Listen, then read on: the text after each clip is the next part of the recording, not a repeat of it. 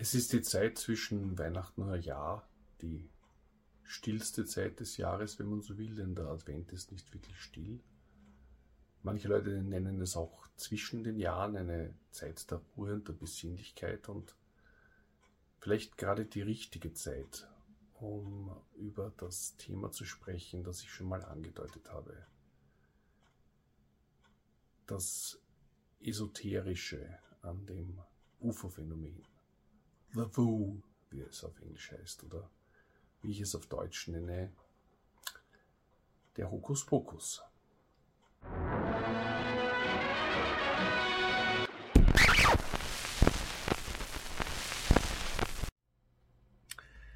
Gut, wir sprechen heute also über Hokuspokus. Wir sprechen über die esoterischen Aspekte des UFO-Phänomens. Und ich muss sagen, ich hätte nicht erwartet, noch vor wenigen Wochen eigentlich, einmal darüber ein Video zu machen. Aber es hat sich viel geändert. Es hat sich viel geändert, insbesondere im Jahr 2023. Und nicht nur durch die Aussagen von David Grush, obwohl die natürlich auch eine wichtige Rolle gespielt haben. Aber es hat sich viel geändert in der Wahrnehmung und in der Kommunizierung des Phänomens. Wie darüber gesprochen wird von den Leuten, die darüber sprechen, die regelmäßig darüber sprechen.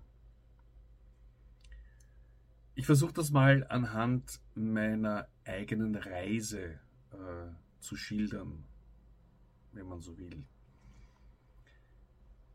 Ich bin Autor von Sachbüchern, Büchern, ich schreibe Comic-Skripts für Kinder oder auch für Erwachsene. Und in meiner beruflichen Laufbahn habe ich bisher sehr wenig mit dem ganzen esoterischen Bereich oder auch mit UFOs zu tun gehabt. Es war ein Hobby, es war ein Interesse, mit dem ich mich immer irgendwie beschäftigt habe, eigentlich seit den 70er Jahren. Berlitz gelesen, Bermuda Dreieck und ähnliche Dinge.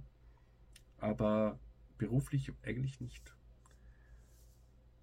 Das hat sich erst langsam geändert, als 2017, ich habe darüber schon mal berichtet, aber trotzdem eine kurze Zusammenfassung, dieser New York Times Artikel erschienen ist, in dem erstmals aufgedeckt wurde, dass sich die US-Regierung, und ich verwende US-Regierung wieder so, wie die Amerikaner es verwenden, äh, nämlich im Sinne von Regierungsentitäten, alles zusammen, inklusive Militär und äh, Verwaltung, nicht nur konkret äh, die Regierung, wie wir sie verwenden würden, also als Präsident oder Bundeskanzler und Minister.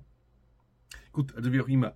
Jedenfalls, als äh, sich herausgestellt hat, dass die US-Regierung äh, sich sehr wohl mit UFOs beschäftigt, auch wenn sie das immer abgestritten hat. Das war 2017 in dem New York Times Artikel. Dann wurden die Navy ähm, freigegeben, auch wenn man über den Inhalt streitet bis heute haben sie gezeigt, dass Teile des US-Militärs solche Aufnahmen macht, konserviert und auch äh, erforscht.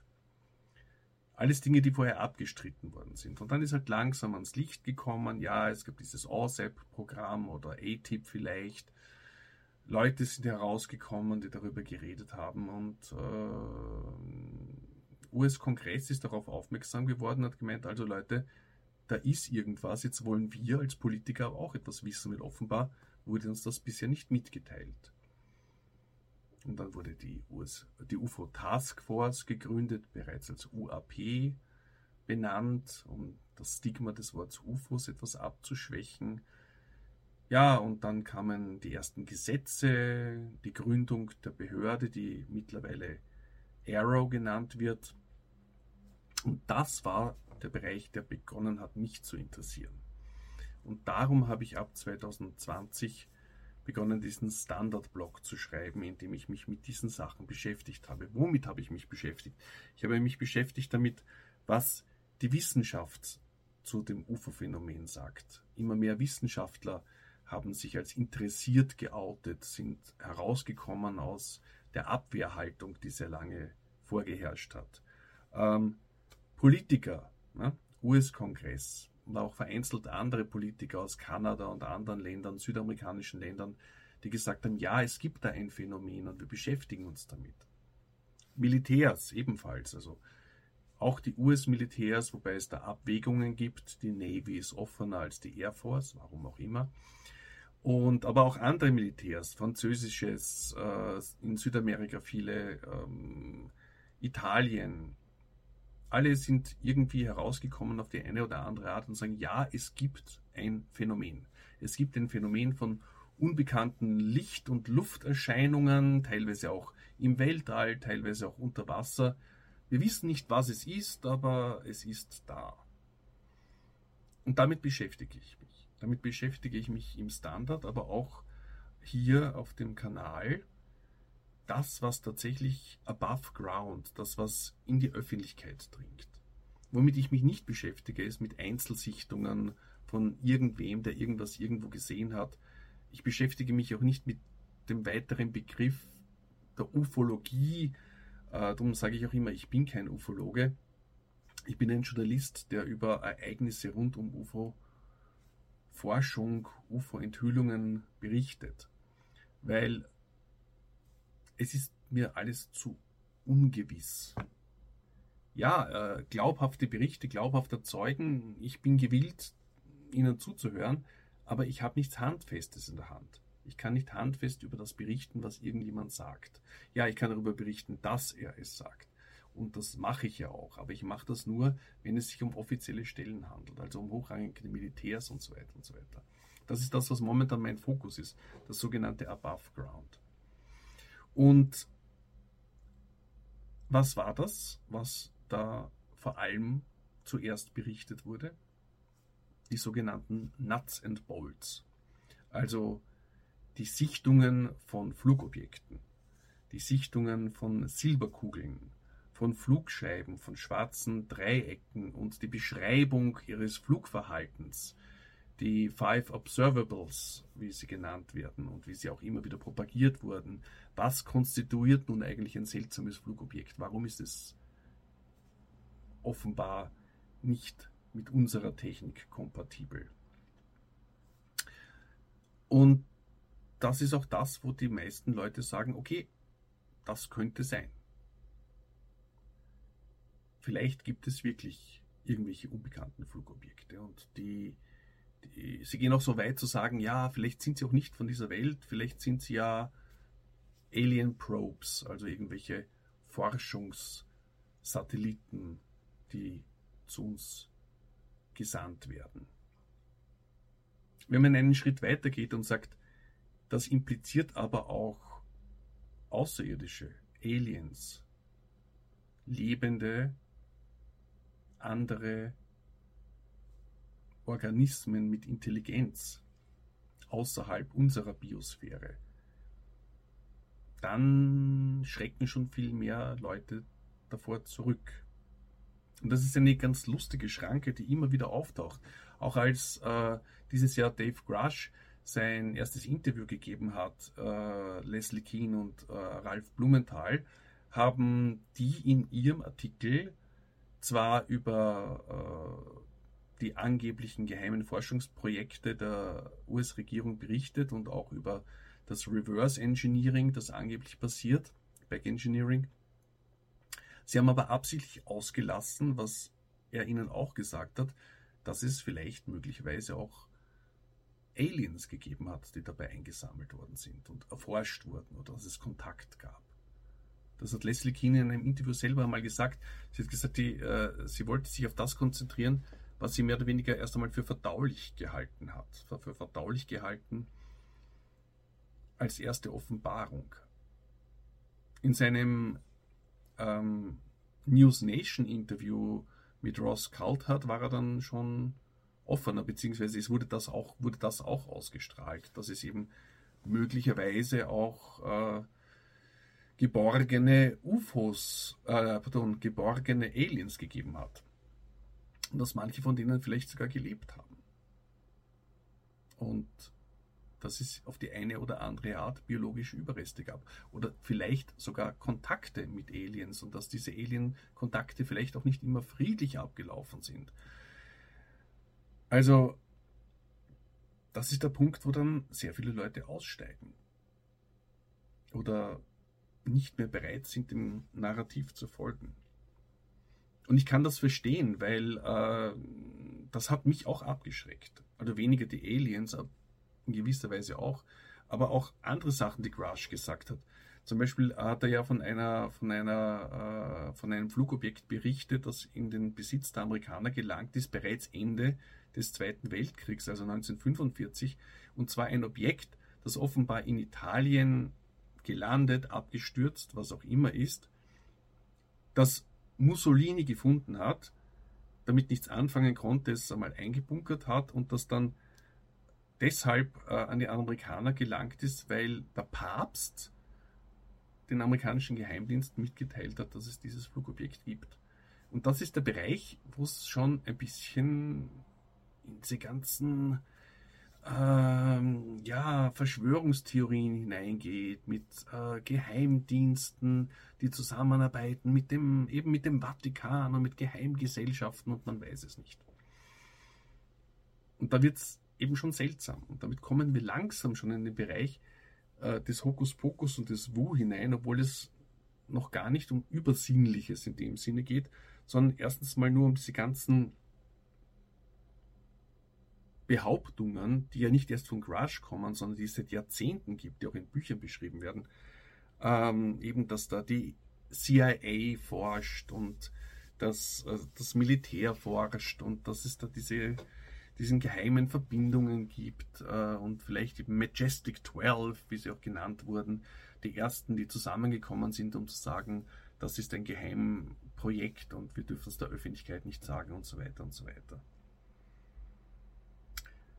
Und das klingt ja auch alles sehr fantastisch und es wurde bisher auch nur von UFO-Forschern ähm, dargelegt. Wobei ich UFO-Forscher jetzt nicht negativ darstellen möchte oder Ufologe, das klingt auch noch abwertender, sondern das sind Leute, die sich seit Jahren mit Dokumenten, mit Aussagen von Personen beschäftigen und viele, viele Bücher darüber schreiben. Jacques Vallée, um nur einen zu nennen, der das sehr, sehr akribisch gemacht hat, aber noch viele andere auch. Und so wie sich die Dinge jetzt im Jahr 2023 entwickelt haben, bekommen immer mehr von diesen verschwörungstheoretischen Sachen immer mehr Gewicht und Glaubwürdigkeit. Ne? Vor kurzem ein Artikel der äh, genau beschrieben hat, wie die CIA in Zusammenarbeit mit verschiedenen militärischen Zweigen der Regierung, äh, der amerikanischen Regierung, äh, UFOs weltweit einsammelt. Immer mehr Leute, die es wissen sollten, wie James Lakowski, einer der Leiter von diesem OSEP-Projekt, die in einem neuen Buch Enthüllungen darüber bringen, wie das gelaufen ist und auch Aussagen, dass zumindest ein Flugobjekt, ein, nennen wir es mal, außerirdisches Flugobjekt, äh, von der amerikanischen Regierung geborgen wurde, untersucht wurde und nach vielen Jahren offenbar es ihnen gelungen ist, einzudringen, was vorher offenbar nicht der Fall war. Das wurde jetzt auch von einem neuen Whistleblower vor kurzem wiederum bestätigt. Also die, diese ganzen seltsamen Dinge in Richtung Geheimdienst oder wie immer man das auch nennen möchte, äh, Geheimverschwörung scheinen äh, immer mehr Hand und Fuß zu bekommen.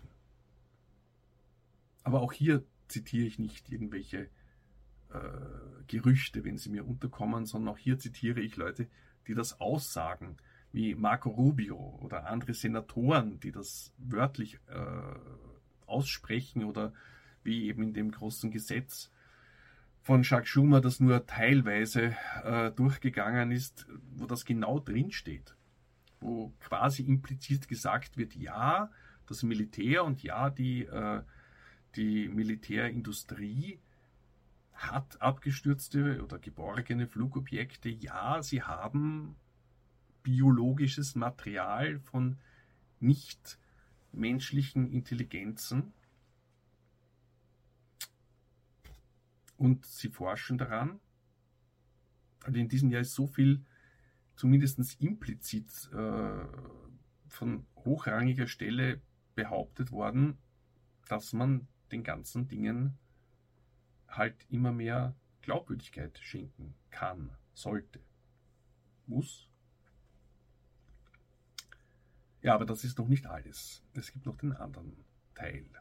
Und darüber reden wir eigentlich in diesem Video.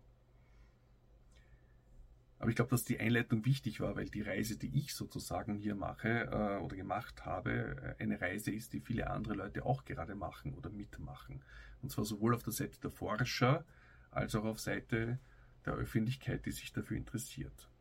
Also der Bereich vom Woo, vom Bereich Hokuspokus. In meiner Berichterstattung habe ich mich bisher insbesondere von so Sachen wie diesen Tierverstümmelungen oder auch den Entführungen ferngehalten. Warum insbesondere von den Entführungen? Weil es Behauptungen sind, individuelle Behauptungen, individu individuelle Erfahrungen. Ich will keinem, der das erlebt hat oder glaubt, das erlebt zu haben, äh, von vornherein absprechen, dass das wahr ist und sagen, es ist alles nur Hokus, äh, pardon, es ist alles nur Einbildung im Kopf. Nein, der Person ist irgendetwas widerfahren, das für sie eine eindeutige Realität darstellt. Aber was ist wirklich passiert? Sind die Leute tatsächlich in ein physisches UFO entführt worden? Haben sie das, äh, haben sie nur eine, eine starke Vision gehabt? Sind sie vielleicht in eine andere Dimension gewechselt, vielleicht auch nur geistig und haben das dort erlebt? Ich weiß es nicht. Ich kann das eben nicht bestimmen und ich kann das nicht äh, äh, verifizieren und darum berichte ich nicht darüber. Es gibt zwar ein paar Sachen, die man äh, darüber berichten könnte, habe ich aber noch nicht gemacht, wie zum Beispiel es gibt Fragebögen und Forschungen darüber, was die Leute, die das erlebt haben, sagen, was sie erlebt haben und welche Art von Entitäten sie gesehen haben oder geglaubt haben, was für Botschaften ihnen mitgegeben wurden. Und wir reden hier von Tausenden, also wenn nicht sogar von Zehntausenden Leuten, die auch da befragt worden sind. Vielleicht schreibe ich da mal was darüber. Aber ich bin dem ausgewichen, weil ähm, es noch für mich zu wenig Belege gibt, um darüber above ground äh, schreiben oder reden zu können. Aber es gibt einen anderen Bereich, der zwar auch insbesondere mit diesen Entführungsfällen äh, zusammenhängt, aber nicht nur. Es gibt den Bereich Esoterik, Wu, Hokuspokus, der irgendwie automatisch mit UFOs mitgeliefert wird.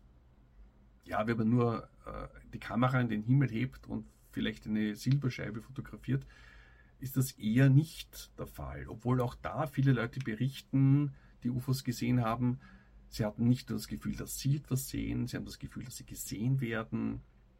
Manche berichten, sie hatten das starke Gefühl, als sie was gesehen haben, ihre Kamera nicht zu benutzen. Also viele Leute, die auch einfach nur sozusagen eine Silberscheibe oder eine Leuchterscheinung sehen, haben Gefühle, die sie damit verbinden starke Gefühle.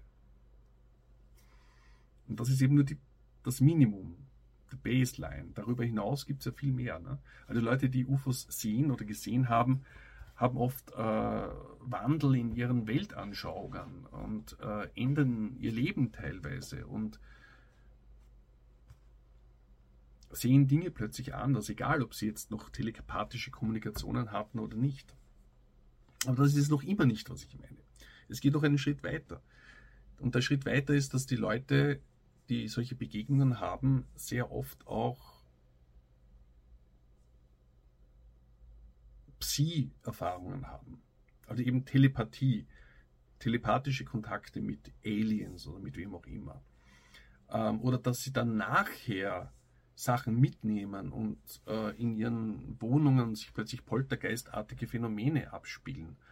Oder Orbs auftauchen, also fliegende äh, Kugeln, Leuchtkugeln unterschiedlicher Größe. Oder dass sie Präkognition auf einmal haben, also die Fähigkeit haben, in die Zukunft zu schauen. Manche berichten auch von heilenden Fähigkeiten, die sie auf einmal erhalten haben. Das Ganze spielt also ins Bewusstsein hinüber und in, in, in auch das Übernatürliche im breitesten Sinne. Ein Beispiel ist natürlich Skinwalker Range, wo sich das alles mischt, ne? wo sich Übernatürliches mit UFO-Erscheinungen überkreuzt. Und ich habe das lange versucht zu trennen und ich trenne es ein bisschen noch immer für mich, insbesondere in meiner Berichterstattung. Ähm, aber auch da hat sich was geändert. Zurück zu meiner persönlichen Reise. Vor ein paar Jahren, ich weiß nicht mehr wann und ich weiß nicht mehr wo, in irgendeinem Interview hat Jacques Vallée gesagt, er wäre sehr enttäuscht, wenn es sich beim UFO-Phänomen einfach nur um Außerirdische in Raumschiffen handeln würde. Das hat mich damals sehr verblüfft und eigentlich auch ein bisschen abgestoßen.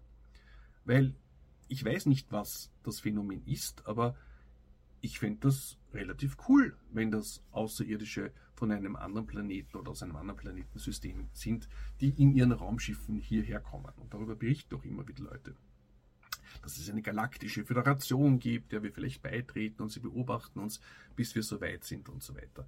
Das wäre die, die Alien-Hypothese oder die, die auch Zoo-Hypothese manchmal genannt. Damit könnte ich gut. Und Jacques Vallée hat gesagt, er wäre enttäuscht, wenn es nur das wäre. Ich habe seine Bücher nicht gelesen, ich habe einige Interviews mit ihm gesehen, lange, lange Interviews, also mehrere Stunden. Äh, also mittlerweile weiß ich schon, worauf er hinaus will. Aber ich fand das am Anfang gar nicht so cool. Ich finde Nuts and Bolts, Raumschiffe, die toll über Licht schnell oder was auch immer äh, fliegen können und ins Wasser tauchen und ins Weltall, das finde ich eigentlich ziemlich cool. Aber dieses Jahr, das Jahr, in dem schon vor David Grush, aber spätestens seit David Grush immer mehr Leute immer mehr sagen. Darüber habe ich auch in meinen normalen äh, Wochenschauen schon berichtet, immer wieder. Da hat sich auch für mich noch äh, viel mehr ergeben. Zum Beispiel Diana Pasalka, Religionswissenschaftlerin.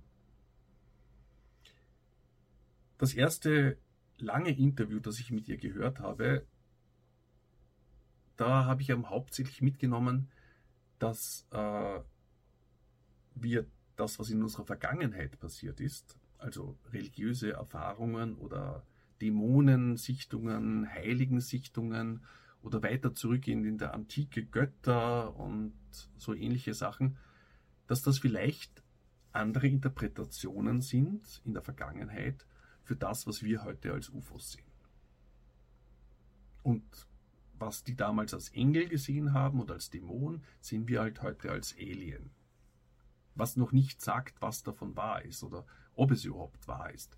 Aber das Phänomen, das wir heute erleben, gab es offenbar schon immer. Das hat sie teilweise in ihren Studien herausgefunden und die Sichtungen von die auch in der Kirche äh, äh, niedergelegt worden sind von Heiligen oder von anderen, ähm, ähneln sehr den Beschreibungen von Leuten, die heute Begegnungen haben. Und zwar sowohl was die Beobachtung von Gefährten am Himmel betrifft, also nicht Gefährten wie Freunde, sondern Gefährt wie äh, Fahrzeug, als auch Begegnungen mit Wesen. Das war das Erste, was ich mitgenommen habe. Sie beschreibt dann ja auch noch andere Dinge. Sie beschreibt dann ja auch so Sachen wie, äh, dass, dass, dass die Beschäftigung mit UFO-Anzeichen einer neu entstehenden Religion hat, womit sie nicht sagt, dass es eine Religion ist, aber sie sagt, die Anzeichen und die Ähnlichkeiten sind da vorhanden. Und ja, das kann ich auch nachvollziehen. Aber es gibt dann noch den weiteren Schritt, den sie macht, äh, und der ist in Richtung äh, Spiritualität. Nämlich die Frage, nachdem wir mal gesagt haben, UFOs und religiöse Sichtungen sind vielleicht ähnlich oder das gleiche, was ist es aber dann? Haben unsere Vorfahren außerirdische Besucher in realen Flugobjekten, Nuts and Bolts, gesehen und Aliens getroffen und sie dann eben als Teufel, Dämonen oder ähm, ja, was auch immer interpretiert. Und tatsächlich sind es einfach Aliens von anderen Welten. Oder aber handelt es sich eben nicht um Besucher aus anderen Welten, sondern um irgendeine andere Art von Lebensform oder Geist. Und das wird immer mehr angesprochen. Ne? Das wird auch in, in, den, in den normalen Interviews normaler äh, Beobachter angesprochen. David Grush hat das zwar nicht direkt gesagt, aber hat so gesagt, ja, aber vielleicht sind sie Wesen aus anderen Dimensionen, vielleicht sind sie Wesen, äh, äh, die in, in Paralleluniversen existieren und, und zu uns hinüberkommen. Und wenn dem so ist, wenn das irgendwelche Wesen sind, die aus anderen Dimensionen stammen, sind die dann Geister für uns? Sind die dann äh, Dämonen oder Engel für uns? Was sind die für uns? Jedenfalls keine kleinen grünen Männchen vom Mars oder von Zeta Reticuli. Und dieser Aspekt wird in den letzten Monaten immer wieder und immer öfter definiert, dass die Frage der UFOs nicht eben nicht nur eine Frage von außerirdischen Technologien ist, sondern auch eine Frage des Bewusstseins. Wobei sich wieder die Frage stellt, was ist das Bewusstsein? Ähm, also nämlich nicht in Richtung von, dass man sich das einbildet, sondern in, eher in die Richtung der Frage, ähm, wer sind wir? Woher kommen wir? Wie ist unsere Welt beschaffen? ist diese dreidimensionale äh, materielle Welt wirklich das, was allein existiert? Oder gibt es da eben noch eine andere Ebene, eine spirituelle Ebene? Ist unser Bewusstsein etwas, das uns nur beseelt, Inkarnation? Ähm, ist unsere Realität eine Simulation. Darüber gibt es sogar Physiker und Mathematiker, die das erforschen. Auch äh, Nobelpreisträger und äh, vor allem Leute, die sich mit Quantenphysik beschäftigen, je näher sie sich, je genauer die Wissenschaft auf die kleinsten Teile unseres Universums hinschaut, desto mehr ähm, bringen auch äh, Wissenschaftler die Möglichkeit ein, dass äh, es auch noch eine spirituelle Dimension gibt. Zum Beispiel glauben viele mittlerweile, dass die Raumzeit nicht fundamental ist. Also nicht die Basis für alles. Und es geht immer mehr in die Richtung von, dass das Bewusstsein vielleicht fundamental ist. Also nicht die Realität und unser Hirn erschafft das Bewusstsein, sondern das Bewusstsein erschafft unsere Realität. Und gerade die Begegnungen mit UFOs scheinen diese Art von Überlegungen und von Effekten auszulösen. Irgendwie durchbrechen die ein bisschen unsere strenge materialistische Wissenschaftlichkeit worüber man darüber diskutieren kann. Man kann ja auch wissenschaftliches Denken auf die esoterischen Phänomene anwenden. Und das wurde auch immer wieder mal gemacht. Vielleicht erzähle ich das ein andermal. Es gibt gute Forschungen, äh, die sich mit Reinkarnation, mit Leben nach dem Tod, äh, da gibt es Studien aus Spitälern, alle möglichen beschäftigen und die auch alle irgendwie zu dem Schluss kommen, ja, da ist etwas. Es gibt äh, äh, statistische Beweise für Telepathie, auch für Telekinese und für äh, Präkognition seit den 70er Jahren. Um das vielleicht auch kurz einzubringen, es gibt natürlich auch diese Remote Viewing Geschichte. Und gerade die CIA, um wieder auf diese Geheimsachen zurückzukommen, scheint sich ja schon seit mindestens den 70er Jahren genau mit diesen Sachen zu beschäftigen. Mit Fragen des Bewusstseins, mit Fragen von Mind Control angefangen hat das angeblich damit, dass sie herausgefunden haben, also die Geheimdienste Amerikas, dass sich die Chinesen und dass die Russen sich mit sowas beschäftigen und sie beschlossen haben, na gut, dann machen wir das halt auch. Ne? Und diese Remote-Viewing-Sachen haben ja auch äh, schon wissenschaftlichen Forschungen statt, äh, standgehalten. Und es gibt Gehirnscans von Leuten, die sich äh, mit, äh, mit äh, scheinbar mit Psi-Begabungen Dingen widmen. Also es gibt halt viele Leute, die das von vornherein alles ablehnen und sagen, alles Blödsinn, glaube ich nicht, darum schaue ich es mir gar nicht an. Aber wenn man sich näher anschaut, wird man drauf kommen, dass es einen ganzen Haufen von Sachen gibt, die mittlerweile absolut belegt sind, auch im wissenschaftlichen Sinne. Wobei mir ein anderer Spruch gut gefallen hat, den ich auch mal vor kurzem gehört habe, ist, äh, nämlich in Bezug auf unsere Realität, ja, die wissenschaftliche Methode funktioniert. Wiederholbarkeit, Rahmenbedingungen und so weiter. Die wissenschaftliche Methode funktioniert, aber das heißt nicht automatisch, dass es nicht auch Dinge geben kann, die außerhalb der wissenschaftlichen Methode Platz haben oder angesiedelt sind. Das ist natürlich eine philosophische Frage. Wenn man gerne äh, nur im materialistischen Weltbild bleiben möchte und sagt, nur was wir messen können, ist real, okay, dann wird man das natürlich gar nicht mal in Erwägung ziehen. ziehen. Ähm, Diana Pasalka Lekowski, der das auch in einem Interview gesagt hat, dass man das Psychische nicht unterschätzen soll, dann äh, auch, auch äh, Kellerher, das ist derjenige, Colin Kellerher, der mit ihm das letzte Buch geschrieben hat und der hat auch noch in einigen Interviews in der letzten Zeit auf diese psychischen Komponenten hingewiesen. Er hat auch gemeint, es gibt offenbar vielleicht auch ein doppeltes Täuschungsphänomen, also dass die UFOs sich so darstellen, wie wir sie sehen wollen, und wir aber auch mit unseren Sinnen, die die Welt ja interpretieren, ähm, einer Täuschung erliegen, die wir selbst erschaffen. Ich möchte da nicht in Details gehen, ich werde sein Interview verlinken noch einmal, da beschreibt er das viel besser als ich jetzt. Aber äh, es geht darum, dass bei den UFO-Sichtungen offenbar immer auch eine Interaktion auf einer psychischen Ebene stattfindet. Und darüber sprechen eben immer mehr Leute, immer ausführlicher in verschiedenen Medien, Podcasts und so weiter. Und immer offener. Und das sind interessante Personen.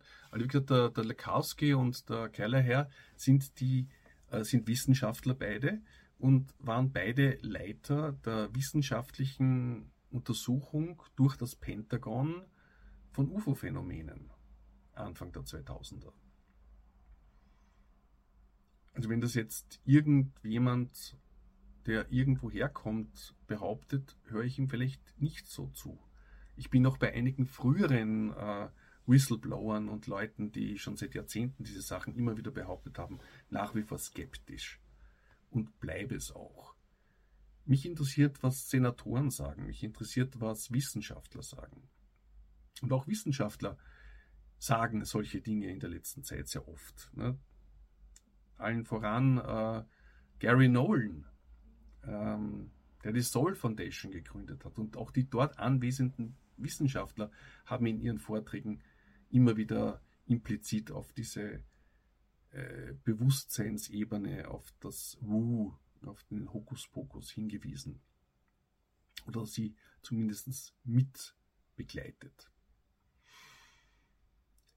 Und damit kommen wir schließlich zu dem Interview mit Chris Bledsoe. Ich habe das vor kurzem in der Austria Wochenschau bereits angedeutet und ich möchte nochmal darauf zu sprechen kommen, weil das wieder so eine Frage von Schwarz und Weiß ist. Ich mag ja dieses Zitat von Marco Rubio so sehr, wie er gesagt hat, entweder äh, wir beschäftigen an den höchsten Stellen des Militärs und des Geheimdienstes äh, lauter Lügner und Wahnsinnige oder das alles ist wahr. also er sprach da von Reverse Engineering, von Black Programs, die sich mit UFOs beschäftigen und mit Außerirdischen.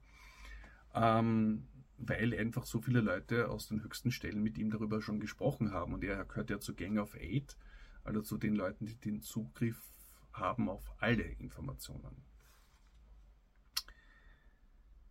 Ja, und das Interview mit Chris Bledsoe ist so eine ähnliche Geschichte. Ähm, um mich wieder persönlich mit einzubringen. Es gibt ja Leute, die sagen, in Kontakten mit außerirdischen Kontakten mit UFOs haben sie eine Art Download erhalten, als würde sie plötzlich einen Haufen von Wissen in ihr Hirn gespült werden, das sie vorher noch nicht hatten. Das ist mir noch nicht passiert. Aber mir das dreieinhalbstündige Interview mit Chris Bledsoe anzuhören, war eine Art Download-Erfahrung. Nicht nur, weil der Mann mit einer ruhigen, hypnotischen Stimme langsam spricht, sondern auch das, was er zu sagen hat. Es ist das zweite Mal, dass er mir begegnet ist. Das erste Mal war in einer Folge von Beyond Skinwalker Range. Ich weiß nicht, ob das auf Deutsch schon gelaufen ist oder überhaupt schon in Europa gelaufen ist. In Amerika gibt es eben die Serie Beyond Skinwalker Range und da äh, untersuchen sie auch Phänomene, die sich in anderen Teilen der USA abgespielt haben. Da besuchen sie auch Chris Bledsoe, der seine Geschichte erzählt hat, dass er nach einer Begegnung mit mehreren Flugscheiben ähm, die Begegnungen nicht mehr losgeworden ist. Dass er jeden Abend, jede Nacht Orbs oder andere Sachen sieht. Und in der Folge haben sie ihn äh, einem Gehirnscan unters, unterzogen und gefilmt. Und in der Folge, ich meine, ich war nicht dabei, aber in der Folge wurde in dem Gehirnscan durch einen Wissenschaftler festgestellt, dass er sich in einer Art Trance-Zustand befindet, die man normalerweise äh, als Tibet-Mönch nach Jahrzehnten äh, erlangt. Also eine ganz, ganz tiefe Ebene aber gleichzeitig war er wach. Und gleichzeitig hat das Filmteam Orbs gefilmt, die zwischen den Bäumen aufgetaucht sind und geflogen sind. Man hat es nicht sehr gut gesehen, aber es war da. Ob man das als Beweis gelten lassen möchte und für irgendwas, weiß ich nicht. Aber so ist er mir das erste Mal untergekommen. Er war damals für mich schon äh, eine sehr interessante Persönlichkeit. Und in diesem langen Interview erzählt er seine ganze Geschichte noch einmal. Ich möchte jetzt nicht wiederholen, äh, erstens bringe ich sicher einige Details durcheinander und zweitens kann sich das jeder selbst anhören äh, mit Untertiteln und die automatische Übersetzerfunktion ist mittlerweile auch nicht schlecht. Er hat jedenfalls vor, ich glaube, 15 Jahren oder so noch länger eine Begegnung in einer Lebenskrise, eine Begegnung mit drei leuchtenden Scheiben gehabt. Er hat Zeit verloren, sein Sohn, der ihn gesucht hat, wurde scheinbar auch eingefroren in der Zeit. Und seitdem sieht er dieses Phänomen halt immer und nicht nur er, sondern auch seine Familie. So. Das war mein ungefährer Wissensstand, bevor ich mir das Interview angehört habe. So, was er da aber drin erzählt ist, dass seitdem das passiert ist und er sich langsam geöffnet hat, denn er wurde sehr, sehr viel äh, verlacht dafür, ähm, gedisst, wenn man so will. Seine gläubige Umgebung hat ihn quasi beschuldigt, mit Dämonen im Bund zu sein und so weiter und so weiter.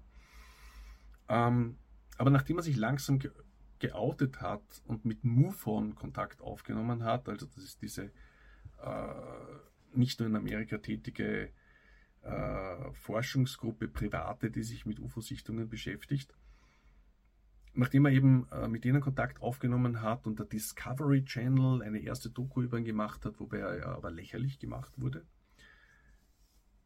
haben sich die Leute bei ihm angeblich die Türklinke in die Hand gegeben. Leute von der NASA, Leute vom Verteidigungsministerium, Leute von Geheimdiensten, ähm, Wissenschaftler unterschiedlicher Art. Das alles beschreibt er in dem Interview. Aber er beschreibt es nicht nur, er zeigt auch die Fotos her. Die Fotos, die ihn halt zeigen mit Hal Puthoff. Und die Fotos, die ihn zeigen äh, mit anderen Geheimdienstlern. Und er berichtet in, dem, berichtet in dem Interview auch ausführlich darüber, wen er alles getroffen hat und wen er, mit wem er allen relativ äh, regelmäßig in Kontakt steht. Und er berichtet von auch von Gehirnscans, die bei ihm gemacht worden sind, von Gehirnscans, die demnächst von seiner Tochter, bei seiner Tochter gemacht werden, weil seine ganze Familie regelmäßig Kontakt hat. Und der Interviewer selbst, Danny, berichtet, wie er am Vorabend mit ihm am Strand war und sie Orbs auftauchen gesehen haben. Und er hat vorher in seinem Leben noch nie etwas gesehen. Es gibt auch Videos und Fotos, die da gezeigt werden. Darüber kann man geteilter Meinung sein, weil die schauen nicht rasend äh, toll aus. Sie sind wahrscheinlich authentisch, aber man kann darauf nicht rasend viel erkennen. Der Herr Bledsoe hat auch ein Buch geschrieben, ein sehr ausführliches, in dem das alles auch beschrieben und belegt wird. Er hatte auch eine Begegnung mit einer, also erstens mehrmals Begegnung mit Lebewesen, die auch mit ihm gesprochen haben, und dann schließlich Begegnung mit einer Art göttlichen Lichtgestalt ähm, mehrmals, die ihm auch Prophezeiungen überbracht hat, die sich teilweise bereits bestätigt haben. Ich sage das hier als Journalist, als jemand, der auch berichtet, was er gehört und gesehen hat. Ich bin keineswegs überzeugt. Ich war nicht dabei. Es gibt keine Filmaufnahmen davon, aber scheinbar haben sich gerade wiederum äh, Pentagon, äh, Militär, CIA und NASA genau dafür interessiert. Und er nennt Namen, einen ganzen Haufen von Namen. Er zeigt Fotos, einen ganzen Haufen von Fotos. Fotos, wie er auch bei der NASA ist und in Forschungseinrichtungen und so weiter. Und in seinem Buch ist das offenbar alles noch einmal viel genauer definiert oder dargelegt. Also ich habe es nicht gelesen, mal schauen, vielleicht lese ich es. Ähm, obwohl es etwas außerhalb von meinem Bereich ist, den ich, wie eingangs erwähnt, eigentlich hier berichte und beforsche.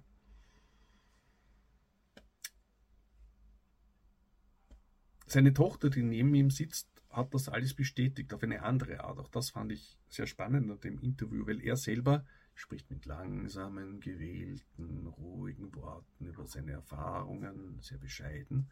Und sie springt manchmal dazwischen und ist so ein bisschen altklug, ein bisschen frech, bestätigt aber genau dasselbe. Also, dass die Orbs bei ihnen zu Hause durch die Wohnung fliegen, fast jede Nacht, dass irgendwelche Schatten auftauchen, dass sie Berührungen gespürt haben. Ja, das behaupten viele Leute. Aber in seinem Fall war das auch oft im Beisein von anderen und eben von diesen Regierungsmenschen, die teilweise sehr, sehr lange und intensiv mit ihnen in Kontakt waren. Es gibt noch ein zweites Interview, auch das verlinke ich, mit seinem Sohn, ähm, der das auch alles miterlebt hat. Das ist auch ein sehr interessantes und erhellendes Interview, das das alles nochmal bestätigt. Ähm, man sollte aber unbedingt, wenn man sich das anschauen möchte, das mit dem Vater zuerst anschauen, weil vieles, was der Sohn sagt, erst dann verständlich ist. Aber auch er bestätigt das alles. Er bestätigt äh, nicht nur die Sichtungen, die er auch gehabt hat, sondern er bestätigt auch die Kontakte mit den Regierungsorganisationen, mit verschiedenen Abteilungen verschiedener Geheimdienste. Manche hätten sie bedroht, die Familie nämlich, manche hätten sie bestärkt darin, an die Öffentlichkeit zu gehen. Und wenn man das alles nur so zum ersten Mal hört, kann man sich auch denken wieder, was ist das alles für Schwachsinn? Aber die Leute, die er darin zitiert, bestätigen auch das, was er so behauptet. Diana Pasalka zum Beispiel. Ja. Oder eben auch äh, Gary Nolan, mit denen er in Kontakt ist. Und wenn man sich das Interview anhört und ein bisschen Vorwissen hat, dann erschließen sich Connections, die geradezu erschreckend sind. Offenbar haben Leute von Geheimdiensten oder von der NASA in diesem Fall ihn auch schon mit Material aufgesucht, ihn und seine Familie, um darauf, um zu testen, wie das Material auf ihn reagiert oder wie er auf das Material reagiert. Und sowohl er als auch seine Kinder hatten starke Reaktionen auf dieses Material. Wie sein Sohn in dem Interview gesagt hat, handelt es sich nicht einfach nur um Material, also implizit ist es Material von UFO-Crashs, sondern um eine Form von Intelligenz, wenn nicht sogar Lebensform. er beschreibt darin dieses aluartige, diese aluartige Folie, die auch schon beim UFO-Crash von Roswell beschrieben wird, die äh, man zusammenknittern kann, sich aber wieder entfaltet, die man nicht schneiden kann, die man nicht durchbrechen kann und andere Metallgegenstände. Und er beschreibt halt sein, seine Kontakte zu Diana Pasalka und zu Gary Nolan, der in den Büchern von Pasalka auch vorkommt, ursprünglich als Pseudonym, aber mittlerweile genannt wird. Und er beschreibt auch genau seine Begegnungen mit der Person, die in den Büchern von Pasalka als Tyler bezeichnet wird, als ein, äh, ein hochrangiger äh, Mensch, der für die NASA und für die Space Force, für die, für die Starts, für die Launches zuständig ist. Und den gibt's. Ähm, er outet ihn auch, das mache ich jetzt einmal hier nicht, aber er outet ihn auch. Und er beschreibt auch seltsame Rituale, die Wissenschaftler ähm, durchgeführt haben oder durchführen, um näher mit, dem, mit der spirituellen Seite zu sein, um dann die Raumfahrt voranzutreiben. Das beschreibt auch Pasalka und das beschreiben auch andere in Interviews. Scheinbar basiert die gesamte äh, US-Raumfahrt auf Leute, die sich äh, mit Spiritualität beschäftigt haben und die teilweise versucht haben, durch Spiritualität mit Downloads Informationen zu erhalten. Dasselbe wird auch von Russland berichtet.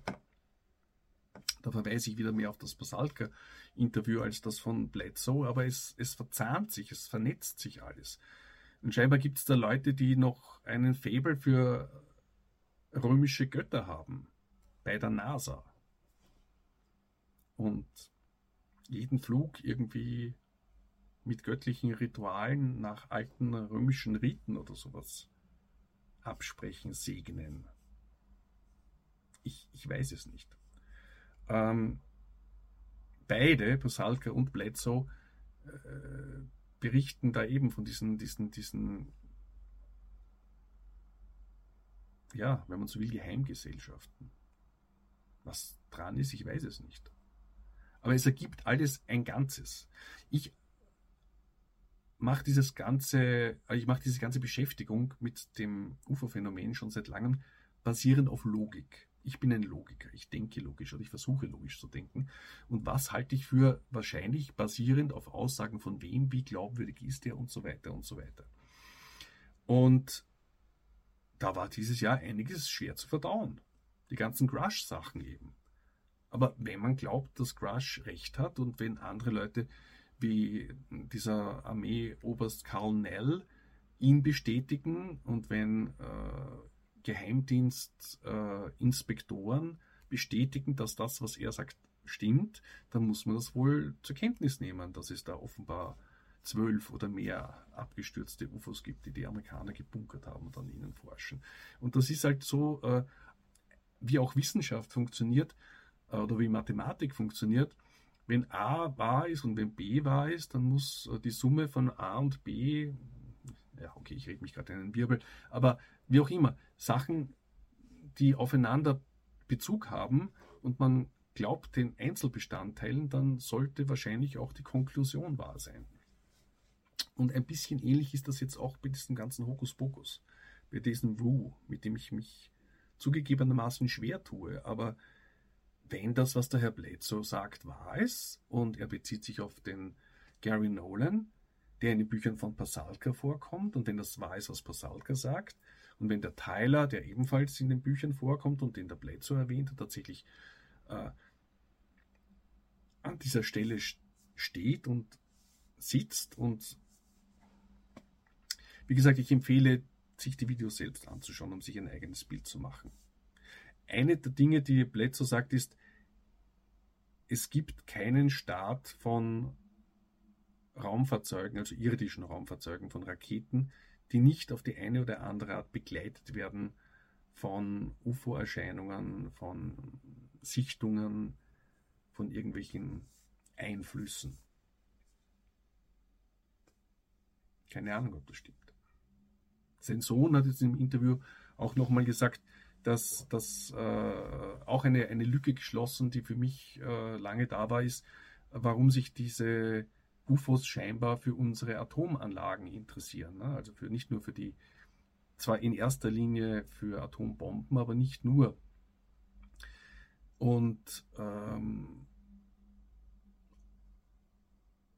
die eine gängige Erklärung ist, dass die uns zeigen wollen, hallo, wir dulden das nicht, dass ihr da sowas startet, weil ihr damit euch selbst vernichtet und wir würden euch gegebenenfalls davon abhalten. Wir können eure Atomsprengknöpfe abschalten.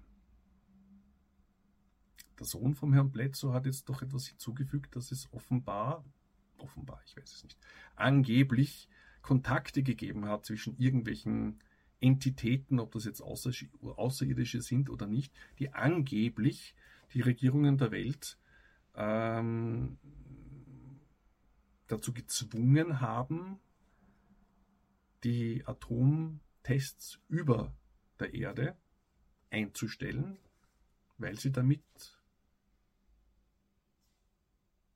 andere Lebewesen, vielleicht auch in anderen Seinsebenen, verletzen.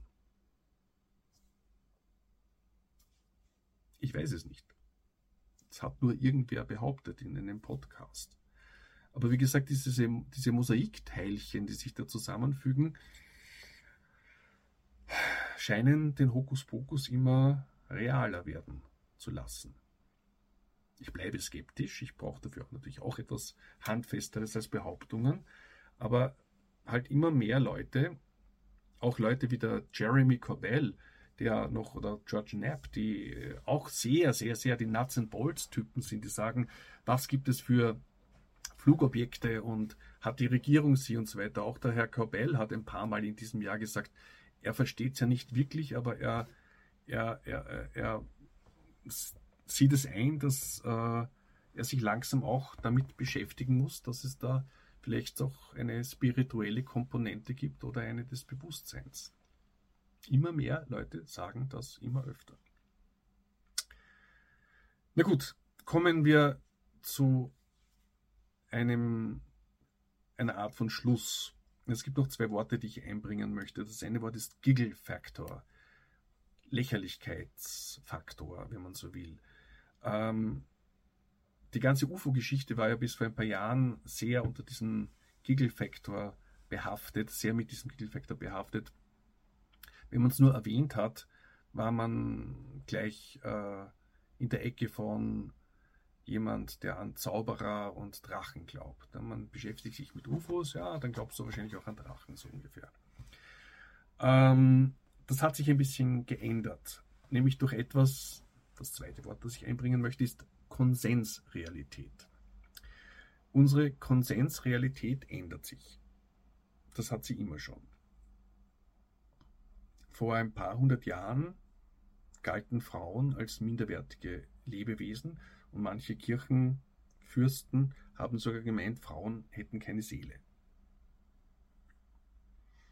Schwarze Menschen galten bis vor gar nicht allzu langer Zeit, wenn man an Amerika denkt, als Untermenschen oder wurden versklavt. Ich meine, überhaupt hat jeder oder fast jede Kultur, fast jede andere Kultur irgendwann mal als Untermenschen gesehen, aber das ist ein anderes Thema. Aber ich meine, die Konsensrealität in Amerika oder auch in Südamerika noch vor 200 Jahren war, es ist vollkommen okay, schwarze Leute zu versklaven und als Sklaven zu halten. Und sie sind ausgeschlossen von Bürgerrechten. Das ist heute undenkbar. Unsere Konsensrealität hat sich da verschoben. Ähm, Aktuell erleben wir eine Verschiebung der Konsensrealität in Sachen Gender, aber auch da, ja, da möchte ich nicht näher drauf eingehen. Das ist heißes Pflaster aktuell. Und was die UFO-Geschichte betrifft, hat sich die Konsensrealität oder Alien-Geschichte auch sehr geändert. Noch in den 90er Jahren haben die meisten Wissenschaftler gesagt, wahrscheinlich gibt es kein außerirdisches Leben, aber vor allem sogar auch noch, wahrscheinlich gibt es auch keine außerirdischen Planeten. Denn bis in die 90er Jahre haben wir noch keinen gesehen. Haben wir noch keinen gesehen gehabt. Und besonders Hardcore-Wissenschaftler haben gesagt, wir brauchen einen positivistischen Beweis dafür. Vorher können wir davon ausgehen, dass unser Sonnensystem vielleicht eine Anomalie ist. Äh, es gibt zwar Sonnen, das wissen wir, die können wir durch Fernrohre sehen, aber vielleicht ist es ganz selten, dass, ein, äh, dass Planeten entstehen. Ja, bis wir die ersten entdeckt haben. Mittlerweile haben wir mehrere tausend entdeckt. Wir kennen ihre Größe, ihre Form, teilweise ihre Zusammensetzung. Äh, wir können durch äh, Spektralanalysen ihrer Atmosphären äh, herausfinden, was für Elemente auf ihnen sind. Früher oder später werden wir auf diese Weise wahrscheinlich auch Spuren von Leben finden. Die Konsensrealität, dass es Planeten gibt außerhalb unseres Sonnensystems, ist seit den 90er Jahren, hat sich verändert. Okay, es gibt sie. Die Konsensrealität, dass wahrscheinlich auch da draußen irgendwelche Lebewesen leben, hat sich auch verändert. Das war noch vor wenigen Jahrzehnten gar nicht so. Außerirdisches Leben wurde für lange, lange Zeit für unwahrscheinlich gehalten. Heute sind die Leute sehr offen und sagen, gut, das Universum ist so groß und es gibt so viele Sonnen und so viele Planeten, wie wir mittlerweile wissen. Es wäre eher unwahrscheinlich, dass da nicht auch noch woanders Lebewesen sind oder welcher Art auch immer. Mikroben, Bakterien, Intelligenzlebewesen. Auch das hat sich verschoben. Und auch die Überlegung, dass Leben vielleicht viel öfter und viel schneller spontan entsteht, als wir glauben, hat sich verschoben. Es gibt Hinweise darauf, dass Mars Lebewesen hatte oder vielleicht sogar noch hat. Äh, diverse Monde in unserem Sonnensystem werden mittlerweile als Kandidaten für Leben angesehen. Also auch da hat sich was verschoben. Und seit 2017 hat sich auch die Konsensrealität, was die UFOs betrifft, etwas verschoben. Die meisten Leute akzeptieren nun, dass es Dinge gibt in unserem Luftraum, die wir nicht erklären können. Die meisten denken immer noch, ja, wir können sie dann vielleicht doch erklären mit Wetterphänomenen, mit, äh, mit äh, Sonden unbekannter Bauart von Russen, von Chinesen, mit Geheimprojekten der US-Regierung, mit missverstandenen astronomischen Ereignissen und so weiter und so weiter. Aber es gibt ja eben diesen bekannten Rest, der von manchen Leuten mit 1%, 2%, 4%, ich habe auch schon bis zu 20% gehört, also diesen Rest, der nicht erklärbar ist bisher. Und viele Leute sagen, ja, das können wir irgendwann mal auch erklären. Aber immerhin geben sie schon zu, dass es einen Prozentsatz gibt, der bisher unerklärlich ist. Und dieser Bereich von Leuten, die es für möglich halten, dass es UFOs als Flugobjekte anderer Intelligenzen gibt, und der Bereich von Leuten, die es für möglich halten, dass die vielleicht auch abgestürzt sind, von der US-Regierung geborgen wurden und von anderen Regierungen und an ihnen geforscht wird, hat sich dieses Jahr erweitert. Durch die Aussagen von Grush und von anderen. Das heißt, unsere Konsensrealität verschiebt sich da auch nach außen, ne? wird größer oder umfasst mehr. Und an diesen Grenzen gibt es dann halt diese Sachen, die jetzt noch äh, sehr, sehr unwahrscheinlich scheinen. Also verschiedene außerirdische Zivilisationen, die uns besuchen, oder eben diese, diese ganze Hokuspokus-Geschichte, diese Nähe zu Nahtodeserfahrungen, zu Telekinese, Tele, äh, Telepathie, Präkognition und anderen Erscheinungen. Tja. Aber vielleicht ändert sich das noch. Also wenn solche Leute wie Pasalka, Bledsoe und ein paar anderen, Jacques Vallée natürlich auch recht haben in ihren Andeutungen, dann könnte sich unsere Konsensrealität verschieben. Momentan verschiebt sie sich im Bereich der Ufologie. Also die Ufologen oder viele UFO-Forscher, die auch bis jetzt eher auf der Suche waren nach den Metallobjekten, die da übergeblieben sind nach irgendwelchen Crashes, freunden sich auch langsam mit dem Gedanken an, dass da vielleicht noch mehr dahinter steckt. Bewusstsein, Spiritualität. Da verschiebt sich etwas innerhalb der UFO-Community, in der Konsensrealität. Außerhalb, ja, man wird sehen. Ich würde mal sagen, Ende 2024 wissen wir wahrscheinlich mehr es steht einiges bevor. Die Auswirkungen des Gesetzes, das von der US-Regierung unterschrieben wurde, also mittlerweile auch von, von, von äh, Präsident Biden unterschrieben wurde, das mehr Offenlegung fordert, die Whistleblower, die angeblich Schlange stehen, um was auszusagen, neue erste Aussagen von Rüstungsunternehmen, dass da vielleicht auch was Wahres dran ist. Also da steht uns mal was bevor. Das Buch von Bledsoe soll verfilmt werden. Dokumentationen gibt es momentan haufenweise und es kommen noch wesentlich mehr, die sich mit der Realität des Phänomens oder der verschiedenen Phänomene auseinandersetzen. Also man könnte davon ausgehen, dass 2024 noch sehr interessant wird und spannend. Und wenn es diesen Kanal in einem Jahr noch gibt, dann werde ich mich wieder hierher setzen und ein bisschen darüber nachgrübeln, was sich denn alles getan hat in diesem Jahr. Und vielleicht ist der Giggle-Faktor dann schon verschwunden oder hat stark abgenommen. Vielleicht haben wir den Hokuspokus und The Woo mittlerweile auch mehr anerkannt und vielleicht hat sich unser aller Konsensrealität endgültig stark verschoben und vielleicht sogar zum Besseren. Das ist noch ein Aspekt als kleines PS, denn wenn wir uns als Spezies, als Menschen wahrnehmen gegenüber von anderen, vielleicht vergessen wir dann unsere Konflikte und Kriege und unseren Zwist zumindest ein bisschen mehr und werden ein bisschen friedlicher. Und wenn wir sagen, okay, es gibt, keine Ahnung, Leben nach dem Tod, Spiritualität, auf der eine Ebene, auf der wir alle verbunden sind, vielleicht führt das auch zu einer Art von Erleuchtung, die uns weiterbringt und ein friedlicheres Leben beschert.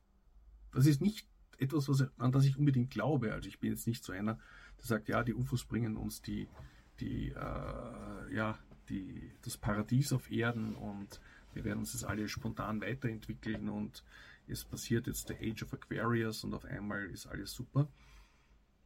Ich halte es für möglich, aber es ist nicht etwas, was ich unbedingt glaube. Also, wie gesagt, schauen wir mal, was wir in einem Jahr wissen.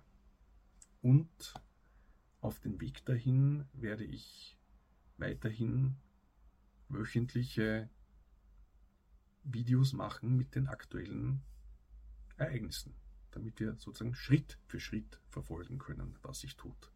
In der Austria UFO Wochenschau, gegebenenfalls in Breaking News und manchmal auch in längeren Betrachtungen wie in diesem Nachspiel. Gut, das war jetzt lang genug. Links zu all diesen Dingen in der Beschreibung. Jeder kann sich gerne selber weiterbilden, wenn er das möchte. Jeder und jede. Ähm, es bleibt spannend. Ich bleibe dran und schauen wir, was wir noch alles herausfinden über Flugobjekte und unsere Realität. In diesem Sinne bitte liken, kommentieren, weiter verbreiten, damit wir diese neue Konsensrealität möglichst rasch auch auf möglichst viele andere Leute ausdehnen können, auch im deutschsprachigen Raum. In diesem Sinne noch geruhsame Tage und in welcher Form auch immer ein schönes und glückliches neues Jahr.